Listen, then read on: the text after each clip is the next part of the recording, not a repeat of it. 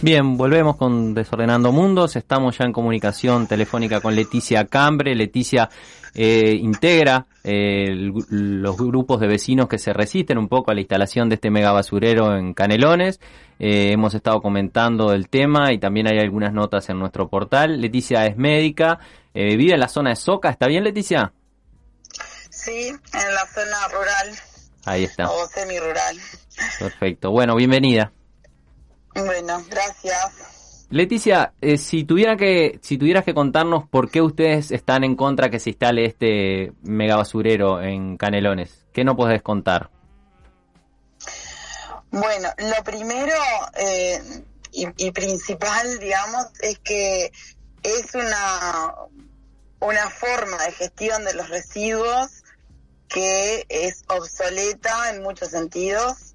Este, pero que además se está intentando cambiar en, en el mundo en general, ya se ha cambiado en muchos lugares, o, por lo menos se está haciendo todo lo posible por eso, y de hecho eh, tanto la ley de residuos este, que se aprobó el año pasado, el Plan Nacional de Agroecología, eh, Ruralidades Canarias y un montón de, de otras cosas que van en un sentido totalmente opuesto, de, este, bueno, las, las áreas protegidas, de, las nacionales y las departamentales, que incluso hay un área protegida departamental muy cerquita, menos de dos kilómetros del, del lugar donde se pretende instalar el basurero.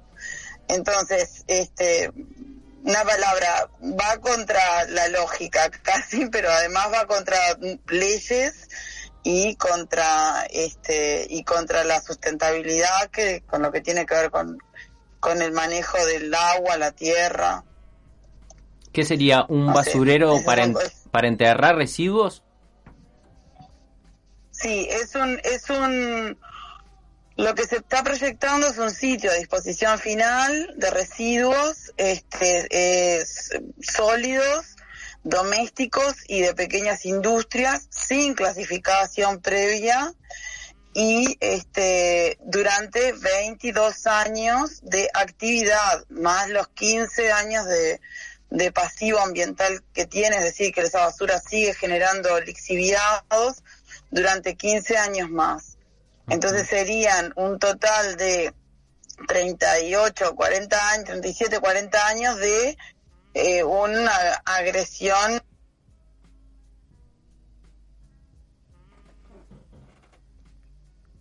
Bueno, se nos cortó ahí la comunicación. Leticia, vamos a ver si la recuperamos.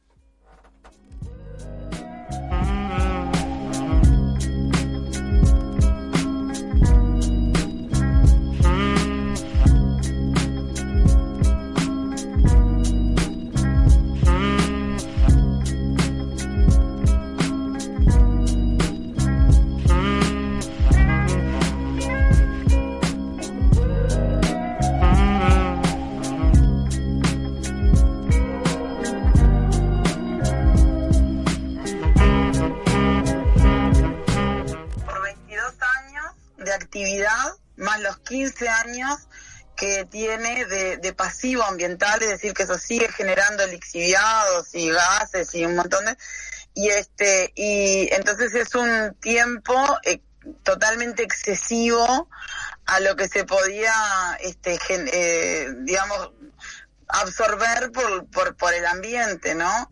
Entonces es un lo que nosotros llamaríamos un ecocidio, estar condenando a un a un este sacrificio sin duda a toda una región.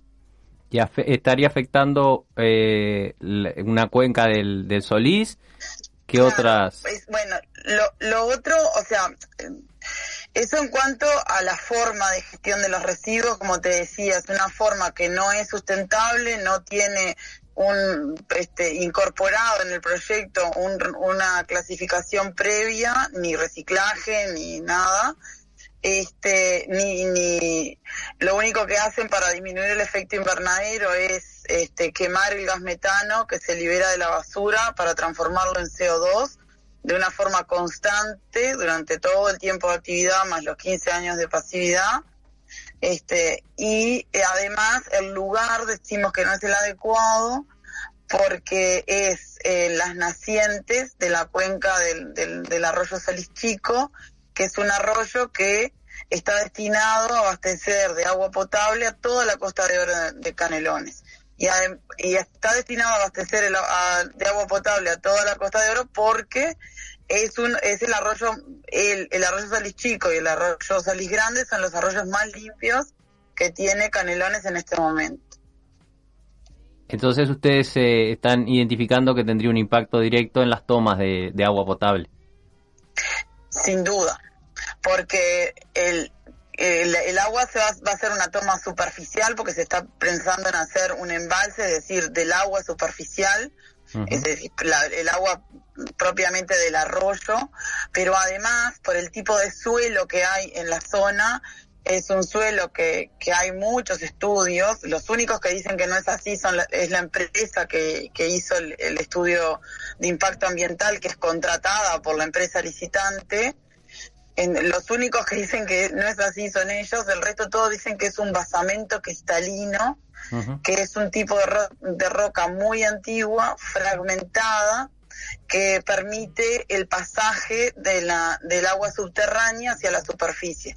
Eso genera que en la zona haya muchos manantiales que se pueden ver a simple vista.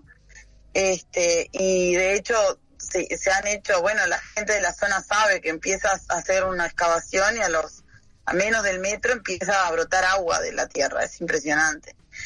Y, eh, y hay un, manantial en, en, en, el medio del cerro, o sea, es increíble y este y bueno eso que hace que, que, la fragmentación del terreno que hace que, que sea este de esa roca no que el, agua subterránea pueda em, este subir digamos a la a la superficie también es un riesgo de que si hay lixiviados puedan eh, pasar hacia lo que es el agua subterránea la, el acuífero.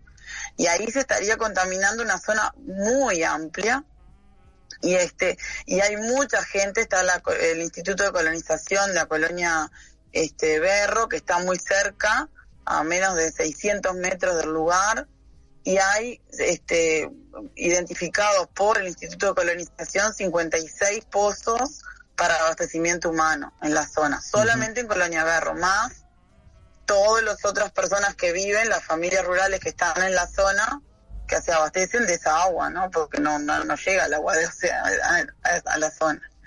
Está. Esto está fuertemente impulsado por la Intendencia de Canelones, que pese a los reclamos de ustedes, eh, planteaba continuar con, con, la instalación y una decisión de hace uno, unos días eh, o semanas del nuevo Ministerio de Ambiente de suspender momentáneamente la instalación o los pasos a seguir. ¿Es así más o menos la situación? ¿Cómo valoran ustedes esta suspensión? Eh, en realidad el, hay una aprobación, o sea, te tengo que contar un poquito más para atrás, digamos, la, la, la licitación tiene distintos pasos para poder ser operativa y ejecutarse definitivamente. Entonces tiene una primera validación ambiental por la Intendencia de Canelones, primero que la Intendencia hace ese llamado con esas características, ¿no? Que es un llamado a 22 años, una empresa privada que gestionará la basura sin clasificar, de todo, ¿no? Bueno, pero además este, le, le hace una validación ambiental. Luego que la Intendencia le hace una validación, una primera validación ambiental que es muy, muy, este, muy resumida, digamos, de, este, se pasa a la Dinama la Dinama hace, en realidad la Dinama no hace, hace la, empresa licitante, hace un estudio un poco más profundo de impacto ambiental y la Dinama lo que hace es validar o no ese, ese estudio. Y la Dinama hizo algunas consideraciones, y bueno, fue y vino un poco con algunas preguntas puntuales, este, pero termina validando la, a, a través de la firma de la ministra Neida de León el 21 de febrero de el 2019, de, perdón, de 2020, este, la, la aprobación de ese segundo permiso ambiental que lo daba la Dinama y, a través del Ministerio de Medio Ambiente, de Medio Ambiente y Vivienda, ¿no? En ese momento. Entonces, este, luego de eso nosotros hicimos un recurso, como vecinos hicimos un recurso que se llama administrativo y jerárquico, que hace que se tenga que eh, suspender la, aprobación de ese recurso, que de eso que firmó la ministra, para este, poder evaluar mejor toda la situación. Al ser jerárquico, eso tiene 150 días donde puede revocarlo el ministro en funciones, que era este, Irene Moreira, y 50 días donde lo puede revocar el presidente de la República. Todo ese tiempo pasó y no lo revocó ni la ministra Irene Moreira ni el presidente de la República. Lo que sí hicieron fue un día después de haberse vencido ese plazo, este, se, se hace, eh, firman la suspensión del siguiente permiso, que es un permiso operativo donde lo que hace es este ya dar el permiso a empezar a funcionar el, el este ya pueden entrar con las máquinas digamos. Entonces eso es lo que lo que está suspendido en este momento. Y la valoración que ustedes hacen de esa suspensión nosotros la valoración es que es totalmente insuficiente que lo que queríamos obviamente era la revocación y la lectura que más nos preocupa de todo esto es que, es que a nivel de los gobiernos departamentales y nacionales mm, se habla de, bueno, lo vamos a suspender para tratar de buscar una forma, una mejor tecnología. La mejor tecnología a la que se refieren es eh, la incineración y en ningún momento mencionan de que van a tratar de que se haga un, un, un reciclaje, clasificación y este y y, revalorización de los residuos. Eso es lo que ustedes estarían promoviendo. ¿Cómo? ¿Ustedes estarían promoviendo ese tipo de uso, digamos, de los residuos? Sin duda. Es que es la única forma a largo plazo. Si no, siempre va a haber un, eh, un efecto secundario de todo lo que consumimos, que por supuesto que es demasiado, pero este, va a haber un efecto secundario que no lo que, que se, se pretende enterrar o quemar, que no lo se pretende no ver y que en realidad llega a nosotros, llega a nosotros a través de del agua, de la tierra, del aire y este en una zona rural va a llegar a través de los alimentos que se puedan producir en esa zona rural y este y va a afectar la salud sin duda de, de la población más cercana, pero también de los que luego tomen esa agua o consuman esos alimentos. Es decir, es un efecto este, que, que, que trasciende al, al, al, territorio específico, que por supuesto que se sacrifica y que, y que se destruye, pero además este, afecta, nos afecta a todos en general. Entonces, hasta que no cambiemos como sociedad y podamos ir hacia una economía circular. Ahí se nos volvió a cortar la comunicación. Estamos igual ya sobre la hora, así que le vamos a mandar un mensaje a Leticia agradeciendo la comunicación. Vamos a estar al pendiente de, de cómo avanza la situación con la propuesta de este mega basurero en Canelones.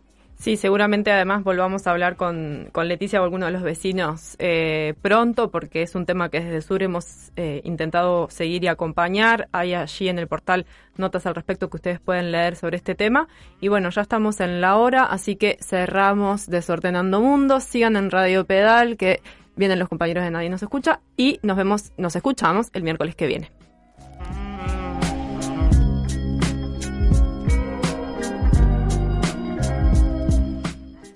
Desordenando Mundos. El programa de Sur en Radio Pedal.